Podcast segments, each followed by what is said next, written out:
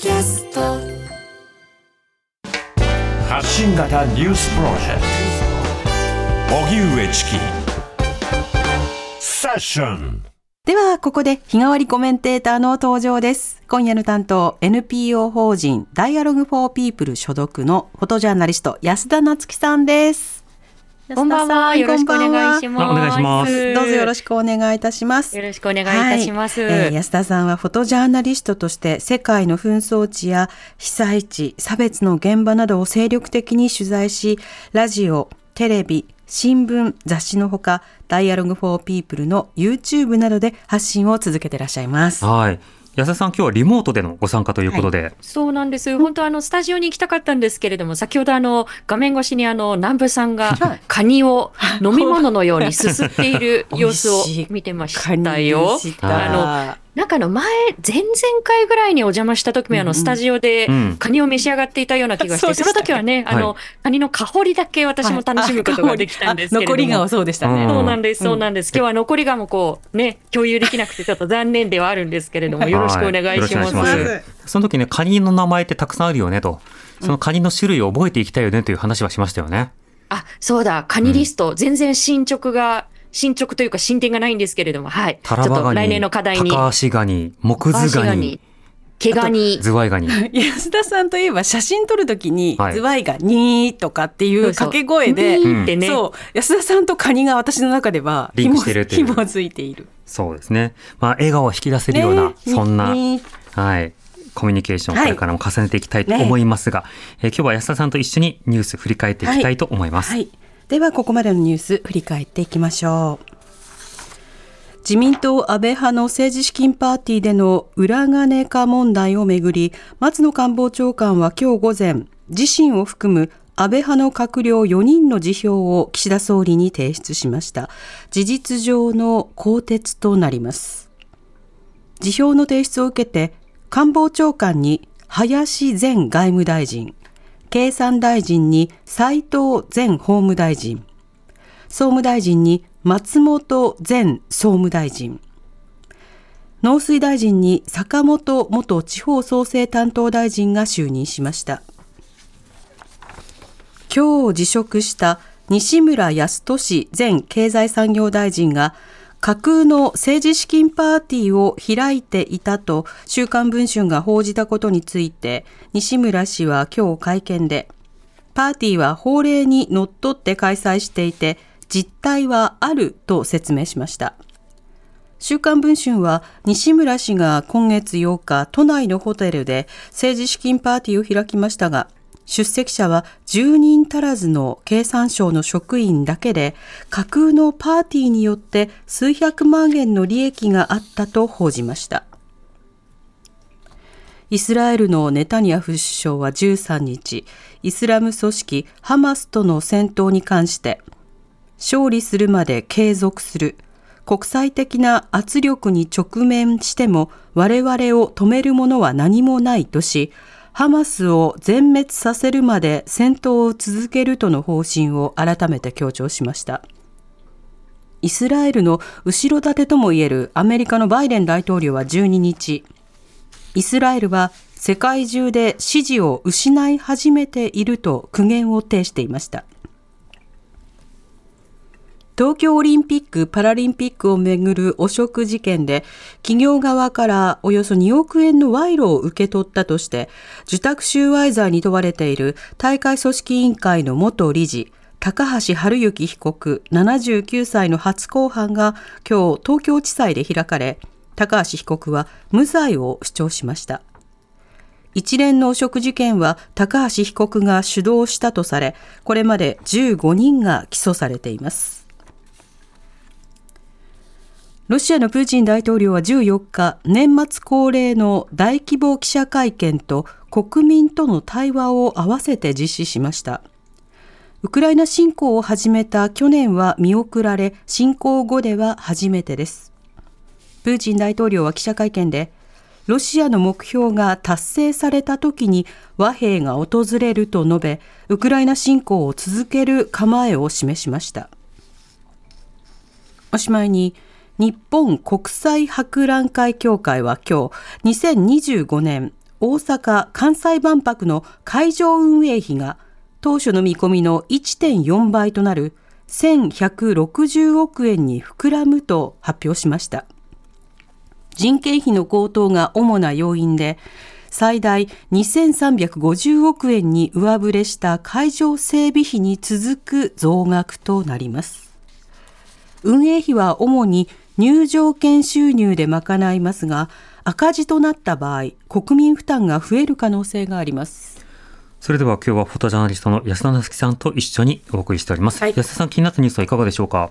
そうですね。あの、政治と金の問題。本当にこれはこう言いたいこともこうたくさんありますし、まあ腹立たしい思いでもこうあるんですけれど、はい、まああの、もう何にこう腹が立つかっってその例えばその捜査に支障が出る恐れがあるのでというこう理由にもなっていない理由を掲げて、うん、もうこれ無敵の呪文のようにみんな繰り返してますよね。はい、でそれをこう盾にしてこう説明をしないということもこうさることながら、うん、まあ、説明をしないのであればその相手に対してやっぱりこう説明を求めるために、まあ、例えば野党だったりあるいはそのメディアもそこに労力を割かなければならない状況が生み出されてしまいますよね。はいで、やはりこう世界をこう見渡したときに、とりわけやはりこうガザが緊迫した状況に置かれている中で、その説明してください、いやしませんっていう、こう、そこにこうエネルギーをこう今割かなければならないのかっていうことに、とにかくやっぱり腹が立つんですよね。えーで、あの、これはあの、日本の中でも少しずつあのニュースとしてあの届いているかと思うんですけれども、はい、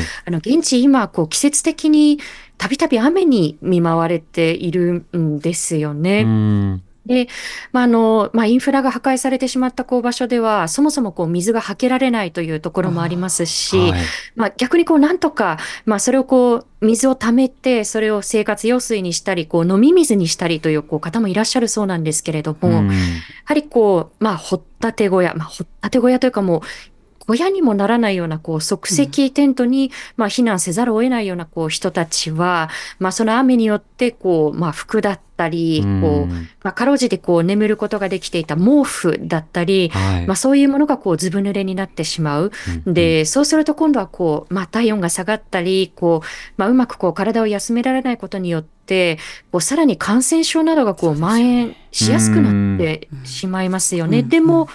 まともな治療がもうもはやどこでもこうできる環境にないっていうことで、はい、もうこういうもう居住不可能なこう空間にこれだけの人たちをこう追いやっているということ自体が、もう私は、まあこれはもう繰り返し指摘をしてきましたけれども、もう人道上の罪だと思うんですよね。えー、で、あの、おそらくあの、まあ各地で様々なあの、抗議活動がこう起きていることが一つの大きな力にはなっていると思うんですけれども、はい、まあ、各国の首脳が少しずつ、まあ、姿勢を変えてきているところというのもあって、えー、まあ、ここに来て例えば、まあ、カナダが停戦をこう支持したりですとか、いろんな声をね、出していくこと必要ですよね。あの今ちょうどですね、岸田総理がぶら下がりの会見をしているので、はい、そちらの話も聞いてみましょうか。はい、ね、その後林官房長官が記者会見で正式に発表することとなります。そして、今、予算ですとか税制、国民生活、さらには国の重要課題について、この判断をしなければならない、予算、税制を通じて決定をしなければならない、こうしたその作業の大詰めを迎えています。また、来月には通常国会でその予算、税制、重要法案、これを議論しなければなりません。そして従来から申し上げていますように、来年は外交、経済、また社会など、日本にとって正念場を迎える重要な年であると認識をしております。こういった状況を考えますときに、この人事を行うにあたって、やはり調整力、実行力、さらには答弁力等を備えた即戦力を選ばなければならない、こうした考えに基づいて人事を行いました。そして合わせて今日、萩生田政調会長、そして世耕参議院幹事長、また高木国対委員長からも、えー、辞意が示されたと示されたところです。あのまあ、国政の推進に支障が生じないように、えー、年内の適切なタイミングで人事を行いたいと考えています。えー、冒頭、私からは以上です。はい代表して TBS からお伺いします、はい、あの今回の政治資金を,、えー、をめぐる一連の問題を受けて、はい、えー、政治資金規正法の改正やですねあの改めて党として調査に乗り出す考えなどあの再発防止に向けた今後の対応について総理の考えを改めてお伺いします。はい、あと合わせてですねあの冒頭にもありましたあの党の役員人事についてですが、年内にもと年内の適切なタイミングとおっしゃいましたが、今日あの公明党の山口代表は、22日以降にもというふうに発言されていましたが、具体的に、えっと、年内のいつなのか、合わせてお伺いします、はい、えっと、まずと、最初の質問、あのまあ、対策等についてですが、えっと、まず、各政策集団のこの、まあ、会計の在り方については、あその政策集団によって、まあ、事情はさまざまであるとか、また指摘されている課題もさまざまである、こういった実情の中で、実態を把握し、そして原因、課題、これを抽出していかなければなりません。ただ、それと並行して、やはり私自身、党の党所属の国会議員等と膝詰めでこの議論を行っていきたいと思います。その上で、この対策等については、こうした全容、原因、課題、こうしたものを踏まえて、どういった形でこの対策をまとめるのか、形について判断をしていきたいと思っています。そして、えー、っとご指摘のような党の役員についての人事でありますが、たちまち、萩生田政調会長については、今、予算、税制、まさに大詰めを迎えています。ぜひこれについては、まあ、責任を持って、えー、この対応してもらいたい、こういった指示をしたところであります。えそうそうした中で、え具体的な後任等の人事が、決まると考えています。ですから他の役員もそういったうん政調会長の対応等も踏まえて、え年内の適切な時期が判断されるものであると考えています。以上です。総理、す。みません、あの、北海道新聞の今井です、あの今の関連でお伺いします、うん、あの総理は昨日の記者会見で、うん、あの自民党の体質を一新させるとまであのおっしゃおっしゃいましたけれども、はい、あの総理はですね自民党の体質の問題点を何だと考えて、何をどう変えたいとお考えお考えなのか、あの具体的に教えてください、うん、あのだからこそあの、実態の把握が大事であり、そして原因、課題の抽出が大事だということを申し上げています。えこうしたさまざまな指摘の中に、自民党として、え全体として取り組まなければいけない課題をしっかりと判断をして、それを変えていくことが大事だと申し上げています。えーと、今の時点においては、これ、今、実態の把握が進んでいる最中でありますので、その把握に努め、課題、原因の抽出に努めること、これがまず第一であると思います。ただ、それを進めながらも、えー、私自身、えー、党所属の国会議員と膝詰めで議論を行いながら、再発防止、えー、問題点に対する対応についても、具体的な形を判断していく、こういった作業を並行して、えー、進めていきたいと考えています。時事通信岩渕です、え今回の人事で安倍派4閣僚のうち裏金化を否定している宮下農水大臣も辞任させた理由と、え安倍派のみを交代させた理由を教えてください。また閣内に党内最大派閥である安倍派がいないこととその安倍派の一部が反発していることをどのように受け止めていらっしゃいますでしょうか、はい、あのまず申し上げたいことは所属する政策集団がどこかということではなくして一人一人の意向ですとか事情、これを勘案した上で判断をしたということであります。ですから事実、えー、清和政策研究会においても、大臣政務官は、大部分留任してもらったということであります。あのまあ、今後も個別の政策集団の立場がどうだなどというのではなくして、党全体の課題として、えー、党全体が一致結束していくことが重要であると思います。まあ、そういった観点からあ対応をしていかなければいけない。党全体として信頼回復、国民の信頼回復に向けて努力をしていく覚悟であります。以上です。朝日新聞の川辺です、はい、まず党役員人事についてお伺いします、はい、党役員人事については同じタイミングで一度に交代させるというお考えでしょうか、うん、あのちょえーと、先ほど申し上げたように、まず政調会長は、まあ、予算、税制を対応しなければいけないということですが、えーまあ、手続きとして、えー、この揃えるのかどうするのか、これは今後よく調整をしたいと思います。いずれにせよ年内の適切な時期を判断したいと考えています。タイミングはずれる可能性があるということですか、えー、と今、何も決まってはおりませんが、手続き、できるだけ、えー、と簡潔にすっきりすることを心がけることは大事だと思いますが、今申し上げた通りであります。はいあよろしいですか、はい、あの閣僚の打診を断られたという報道もあります、人事は思い通りにできたというふうにお考えでしょうか？はいあの人事については、先ほど申し上げたように、年末の大変重要な時期において、国際に国政において、まあ、遅滞をを生じることがないようにということで、スピード感を持って取り組みました。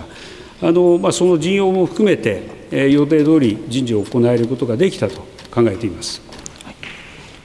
すみません、毎日新聞です、はいはい、先ほどの質問の関連を1点先にお願いします。はい、えっと閣内にあの閣僚からは党内最大派閥の安倍派がいなくなっている状況となりましたが、うん、これについての受け止め、先ほどなかったので、お願いしてもよろしいでしょうか？岸田さんが帰ろうとしたのを記者が食い止めているという場面がありましたね。はい、個別の政策集団がどうどこうのということではなくして、一人一人の意向や事情、これを踏まえて、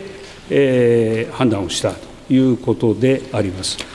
あの党全体として信頼回復に向けてどうあるべきなのか、まあ、これを考えていきたいと思いますし、これからもそういった考えを大事に、えー、具体的な対応をしていきたい、このように思っています。ともう一点、えっと、総理は今回の裏金の問題の対応のために派閥を抜けましたが、うん、えー、今回、信任された林官房長官は宏池会の座長を務めています、えー、政策政権として真摯に今回の問題と向き合うために、林長官に派閥幹部を退くよう伝えるようなお考えはありますでしょうか？これはすでに申し上げておりますように、私自身は自民党の総裁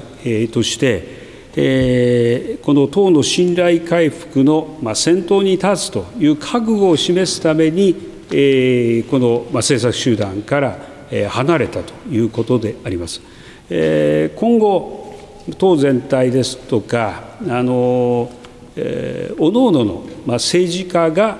信頼回復にどう取り組むのか、どういった行動判断をするべきなのか、まあ、これについては、あの全容や原因、課題のを踏まえながら、適切に判断をしてまいります。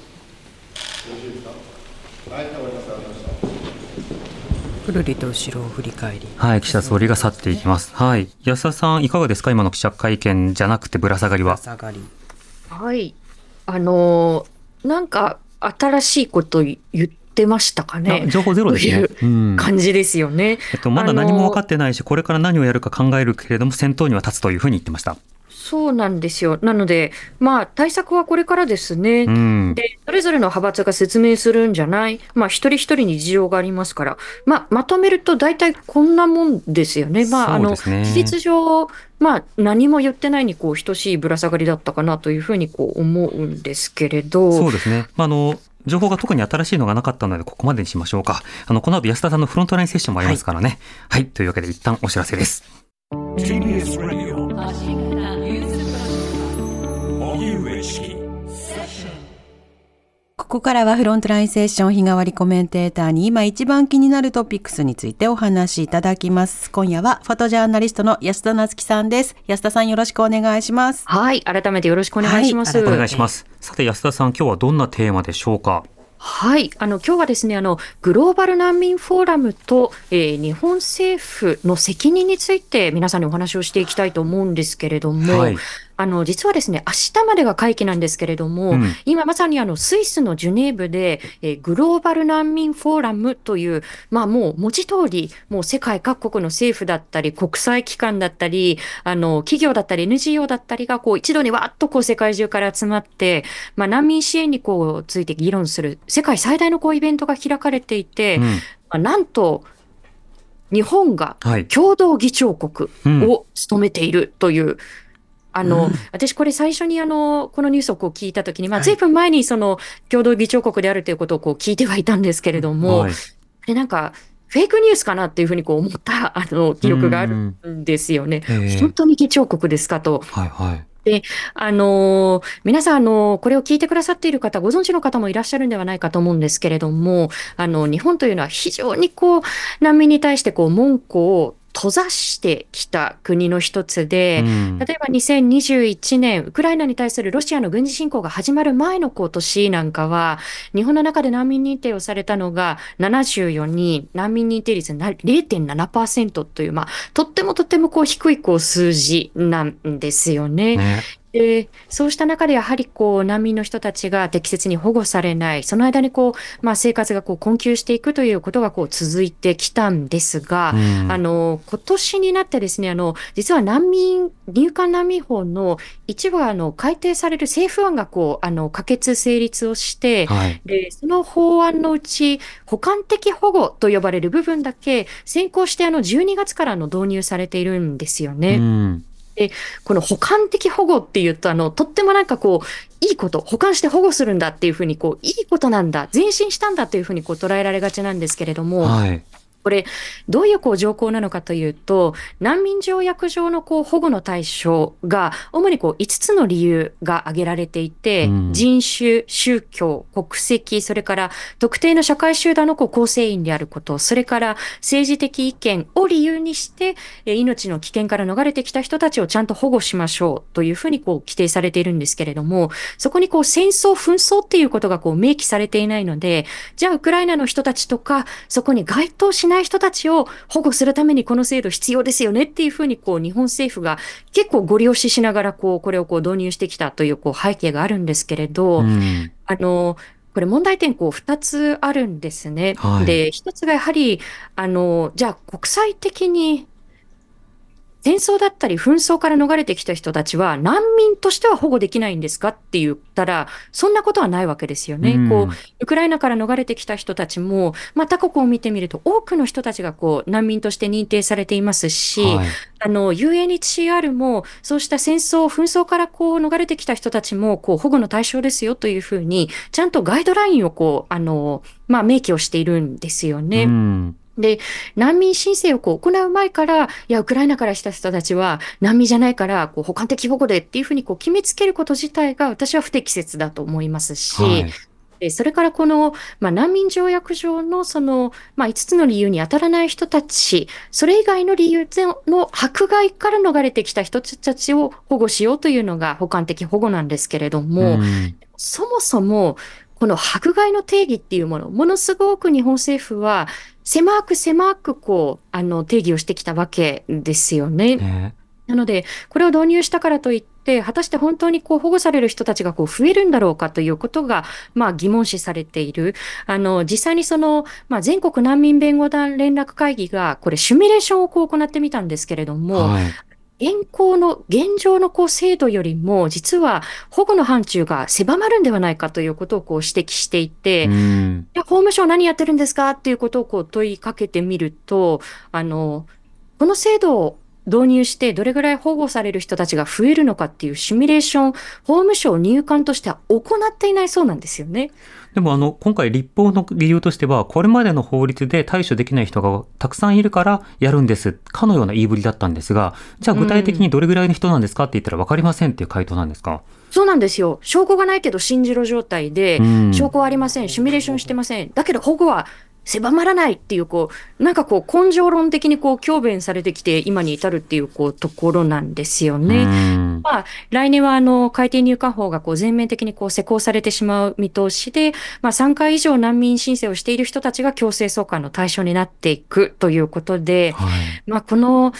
何と言いますか、こう、足元で難民の命をこう、ないがしろにし続けながら、グローバル難民フォーラムのように、こう、まあ、スポットライトが当たる場所では、自分たちの実績とかをこう、強調して、まあ、いいことのように、こう、見えるところだけこう切り出して披露してしまうというのは、まあ、ある種の、まあ、ウォッシュにこうつながってしまうというふうにこう私自身は思うので、うん、まあ共同議長国のこう一つなのであれば、自分たちがしてきた非人道的な行いの数々にまず、まあ真摯に向き合って、で、排除ではなくて本当に保護に舵をし、こう、まあ切れるようなこう仕組みにもう根本的から作り直していくべきだなというふうに思いますね。うんこの議長国としての成果ということをこれからね、その発表したり発信したりということになると思いますが、もちろん、どの口がというようなこともありながら、そういうふうに言ったならば日本はその方向に行くんですかっていうようなことも含めて、こう確認し続けていくということが必要ですね。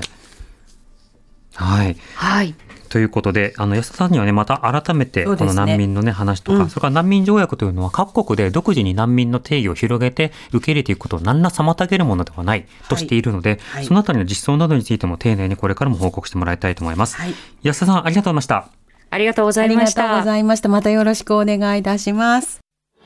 荻上チキ